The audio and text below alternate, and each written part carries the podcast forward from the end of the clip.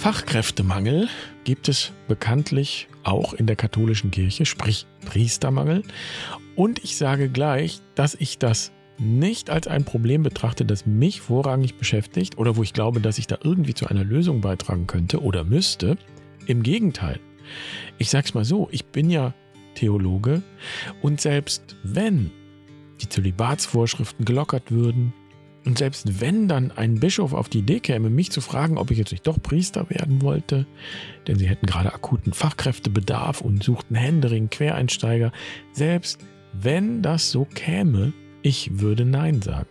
Ich würde niemals Priester werden, um keinen Preis der Welt nicht.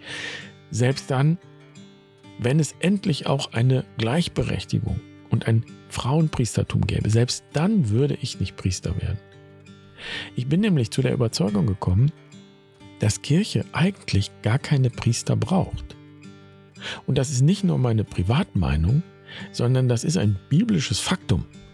Und das bedeutet nicht, dass ich das Priestertum abschaffen möchte oder dass es abgeschafft werden müsste.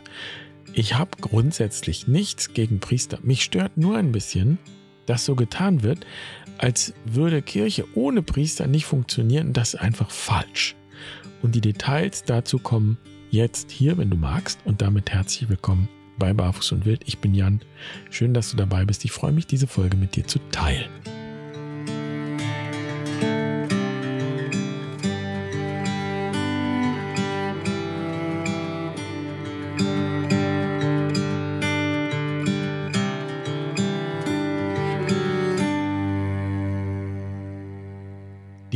Katholische Kirche braucht keine Priester. Dieser Satz dürfte bei frommen Katholiken einigermaßen für Aufregung sorgen, denn alles hängt in der katholischen Tradition vermeintlich am Priester.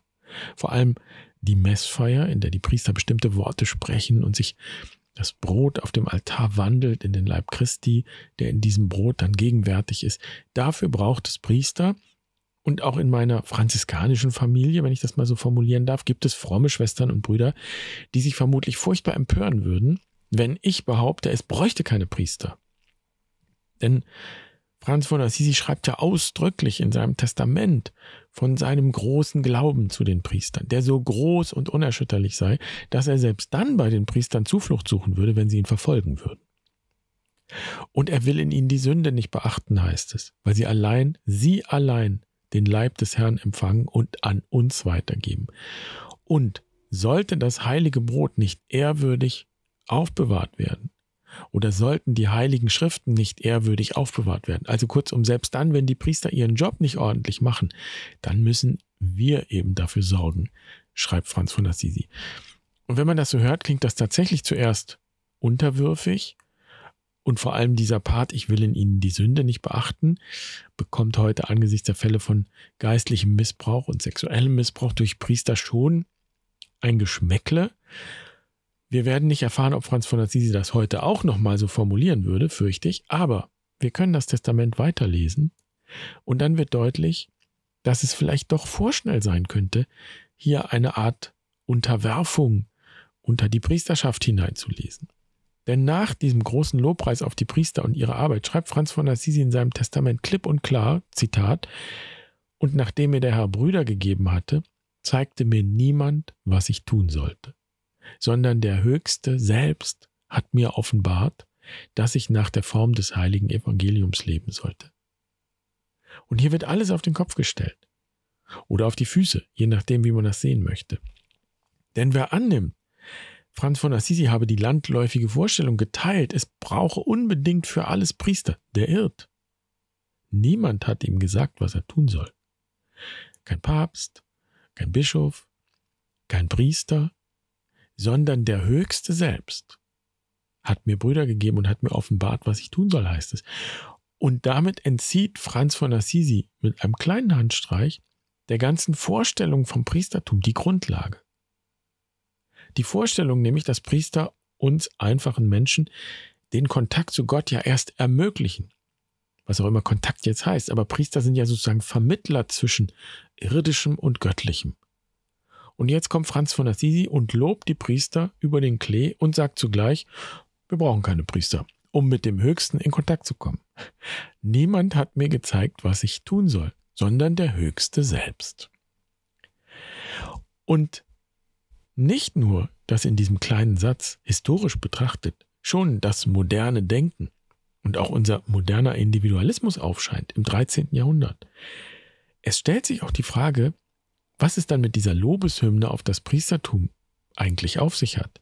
Das ist ja ein bisschen widersprüchlich.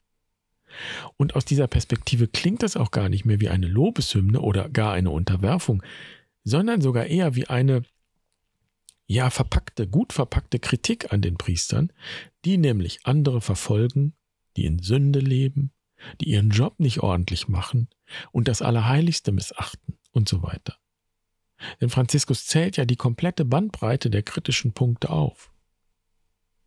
Und tatsächlich erzählen die franziskanischen Legenden, dass Franz von Assisi in den ersten Jahren eigentlich so gut wie nichts anderes getan hat, als den Job der Priester bzw. überhaupt der Institution zu machen. Er hat nämlich verfallene Kapellen wieder aufgebaut. San Damiano, Portiuncula, diverse andere kleine Kirchlein. Das wäre ja nicht nötig gewesen, wenn die gut in Schuss gewesen wären. Und das heißt, wenn die Priester, die für diese Räume zuständig gewesen sind, in die Renovierung investiert hätten, haben sie aber nicht. Kann sein, dass sie selbst arm waren und nichts hatten, aber de facto ist zur gleichen Zeit, während Franziskus zum Beispiel San Damiano renoviert, zur gleichen Zeit während er in der Stadt um Steine bettelt, um die kleine Kapelle aufbauen zu können. Zu der gleichen Zeit ist in der Stadt, innerhalb der Stadtmauern, die große Kathedrale gebaut worden. Die Ressourcen fließen also in die Zentrale, fließen nach oben, in die Oberstadt, zu den Majores, dorthin, wo die Reichen sind, fließen dorthin, wo Einfluss ist, wo Macht ist, wo Deutungshoheit ist. Und so betrachtet ist das, was Franz von Assisi da tut, unten im Tal außerhalb der Stadtmauern. In gewisser Weise ist das eine subversive Systemkritik im Rahmen dessen, was im 13. Jahrhundert möglich war. Er hält sich nicht lange auf mit Worten, sondern er macht es einfach anders. Und zwar genau so, wie er es für richtig hält. Und er hält es zum Beispiel auch für richtig, selbst kein Priester zu sein. Als nämlich nach einigen Jahren die franziskanische Bewegung dann sich über ganz Europa ausgebreitet hat und im Frühjahr in Assisi mehr als 5000 Brüder zusammenkommen, da stellt sich für die Vertreter der Institution Kirche schon die Frage, ja, was das denn jetzt eigentlich für eine Veranstaltung ist, die dieser Franziskus da ins Leben gerufen hat. Und in der traditionellen Sichtweise ist das nicht vorgesehen, dass irgendwelche Gläubigen irgendetwas tun, was ihnen der Höchste persönlich offenbart hat. Es braucht in der traditionellen katholischen Sicht immer einen priesterlichen Segen, eine Zustimmung, eine Aufsicht. Meist ist ja hier dann von den Hirten die Rede. Also als Schaf kann man nicht andere Schafe anführen. Und daher haben die Amtsträger und Kirchenverantwortlichen Franz von Assisi offensichtlich davon überzeugen können, sich wenigstens zum Diakon weihen zu lassen also eine Vorstufe der Priesterweihe anzunehmen und also immerhin in den Stand eines Klerikers einzutreten, damit die Welt wieder in Ordnung ist. Wir erfahren aber nirgendwo, wann diese Weihe stattgefunden hat. Es lässt sich ungefähr ahnen, wann das gewesen sein könnte, aber es gibt keinen einzigen Bericht darüber. Und das bedeutet, dass es offensichtlich, man kann sagen, heimlich passiert ist, ohne großes Aufsehen jedenfalls. Und die Vermutung liegt nahe, dass Franz von Assisi wichtig war, damit kein Aufsehen zu erregen, dass er jetzt kein Schaf mehr ist, sondern auch zu den Hirten gehört. Das stand auch im Widerspruch zu allen seinen Idealen. Er nennt seine Bruderschaft ja die Bruderschaft der minderen Brüder und das sind die Minores. Und jetzt gehört er selbst zu den Majores. So, und jetzt könnte man natürlich sagen, naja, und das war doch im 13. Jahrhundert. Das ist ja praktisch eine Sondergeschichte. Trotzdem gibt es ja Priester biblisch im Neuen Testament. Das sind doch die Presbyter. Und jetzt wird spannend. Schauen wir nämlich mal genau hin. Das Wort Priester leitet sich tatsächlich von dem griechischen Wort Presbyter ab. Das hat aber mit Priestertum überhaupt nichts zu tun. Presbyter sind keine Priester, sondern das sind Älteste die einen ältesten Rat bilden und auf diese Weise eine Gemeinde leiten. In der Antike hießen die Priester nicht Presbyter, sondern Hieroi oder eben ein Priester, ein Hieros. Und sie waren für eine einzige Sache zuständig, den Opferkult im Tempel. Und da wurden nach präzisen Vorschriften, und das gilt für die gesamte Antike, Tiere geopfert als Sühne.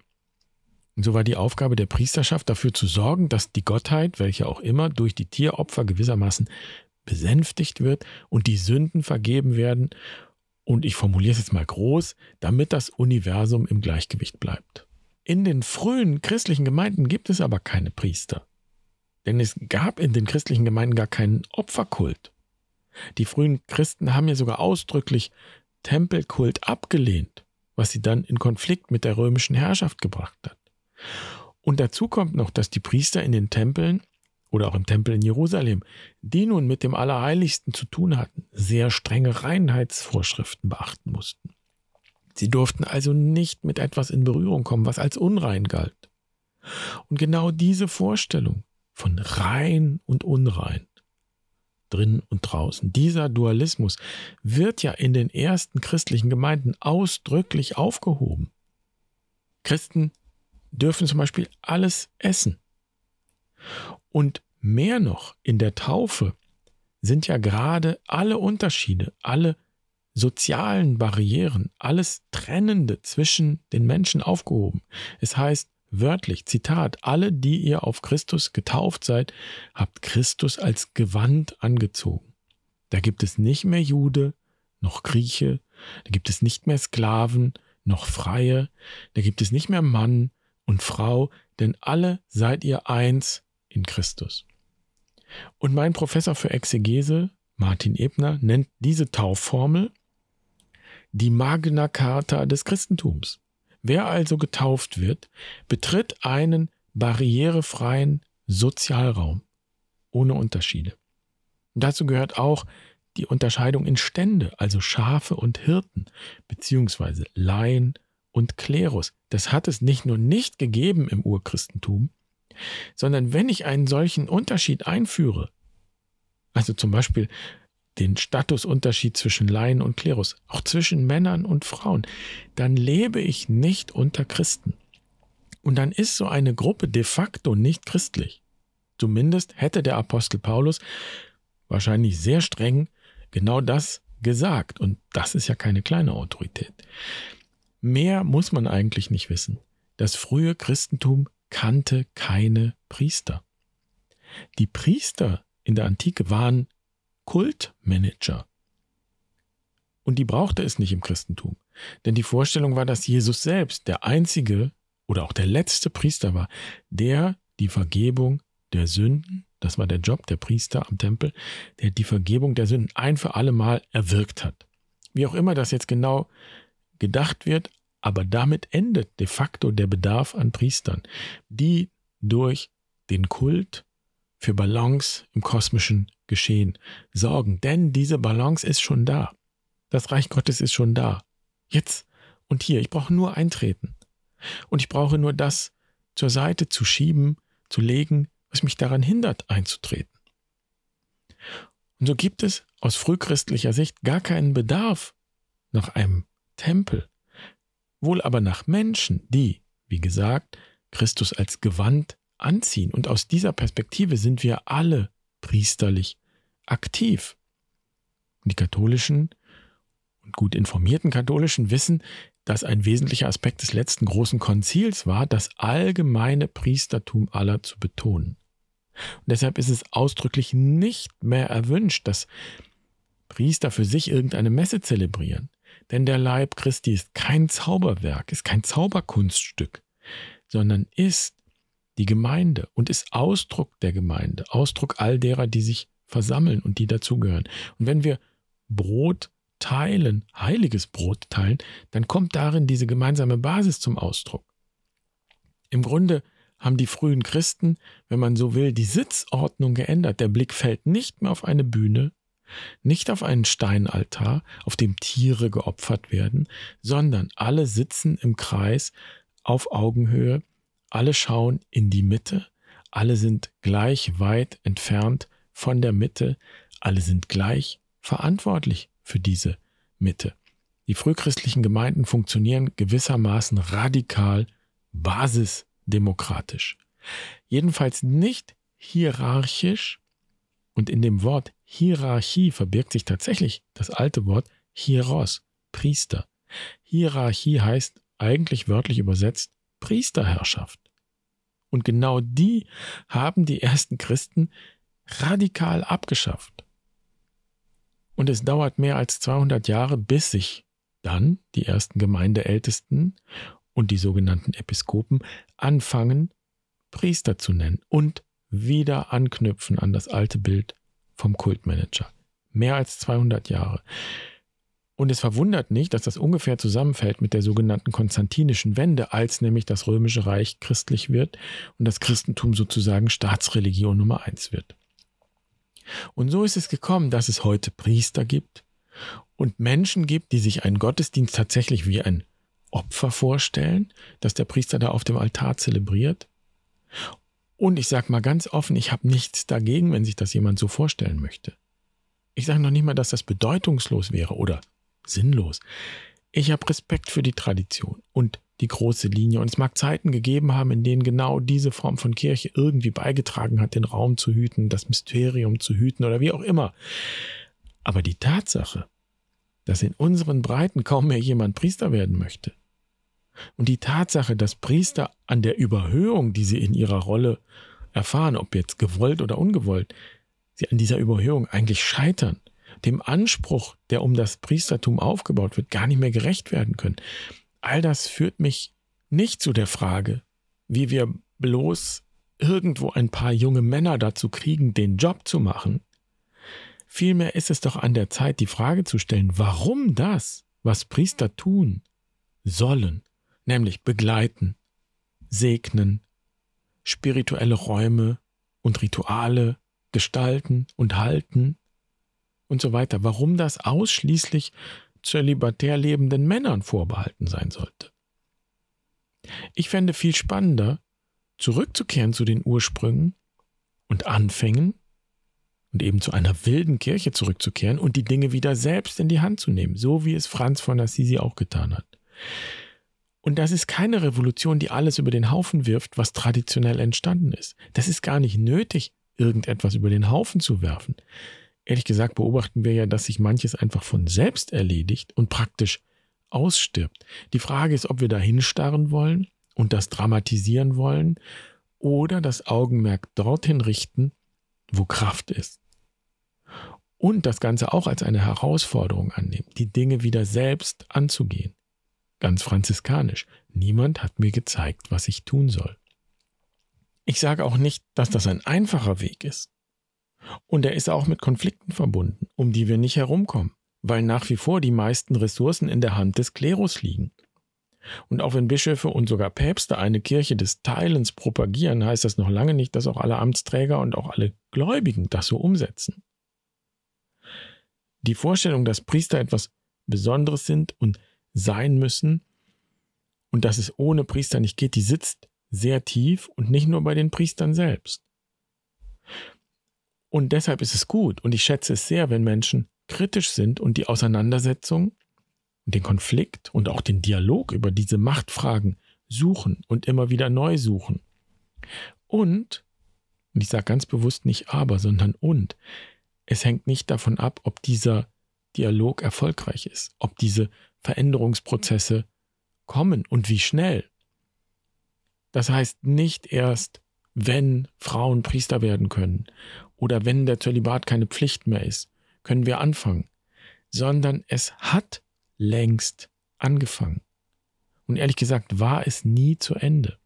Das, was da in der frühen christlichen Bewegung entstanden ist, das ist genau das, was ich eine wilde Kirche nenne. Jene wilde Kirche, die immer da war, subkutan, unter der Oberfläche manchmal, unterirdisch vielleicht, und die dann doch ab und zu an die Oberfläche kommt, durch die Ritzen in der Geschichte, zum Beispiel in der franziskanischen Bewegung.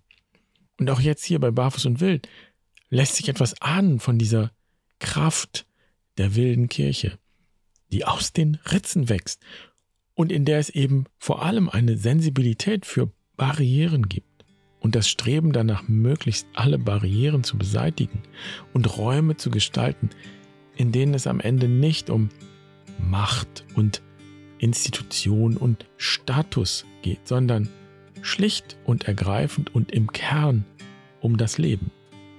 Und der Name Christus ist letztlich nichts anderes als ein Synonym für das Leben, das Leben in Fülle.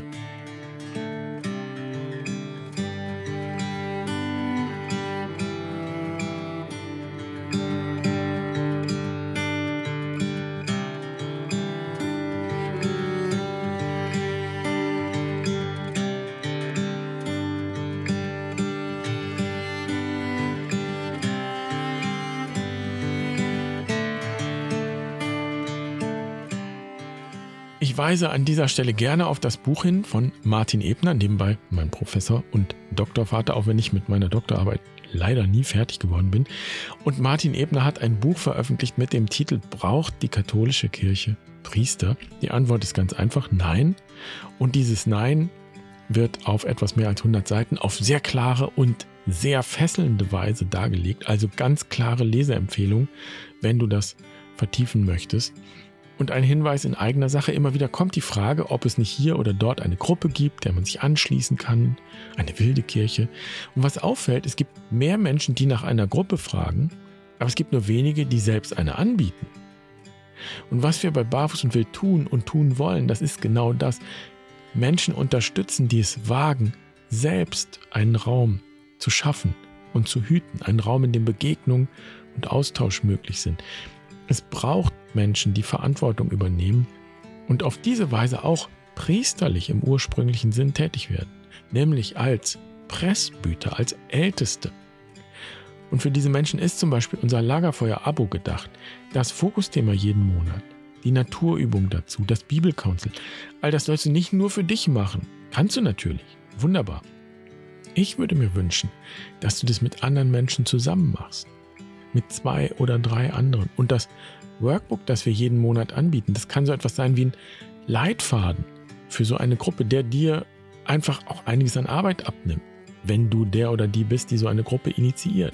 Sprich, du musst keine inhaltliche Vorbereitung mehr groß machen, die hast du ja dann schon von uns bekommen. Und dann wird es leichter, so einen Kreis ins Leben zu rufen, einzuladen, so einen Raum zu schaffen und zu halten. Also wenn dich das interessiert, ich verlinke das auf der Webseite, schau dir das gerne an und dann bin ich gespannt, was du zu all dem sagst. Kommentare sind wie immer herzlich willkommen. Schön, dass du heute dabei warst. Ich wünsche dir eine wundervolle Woche. Mach's gut. Pace bene.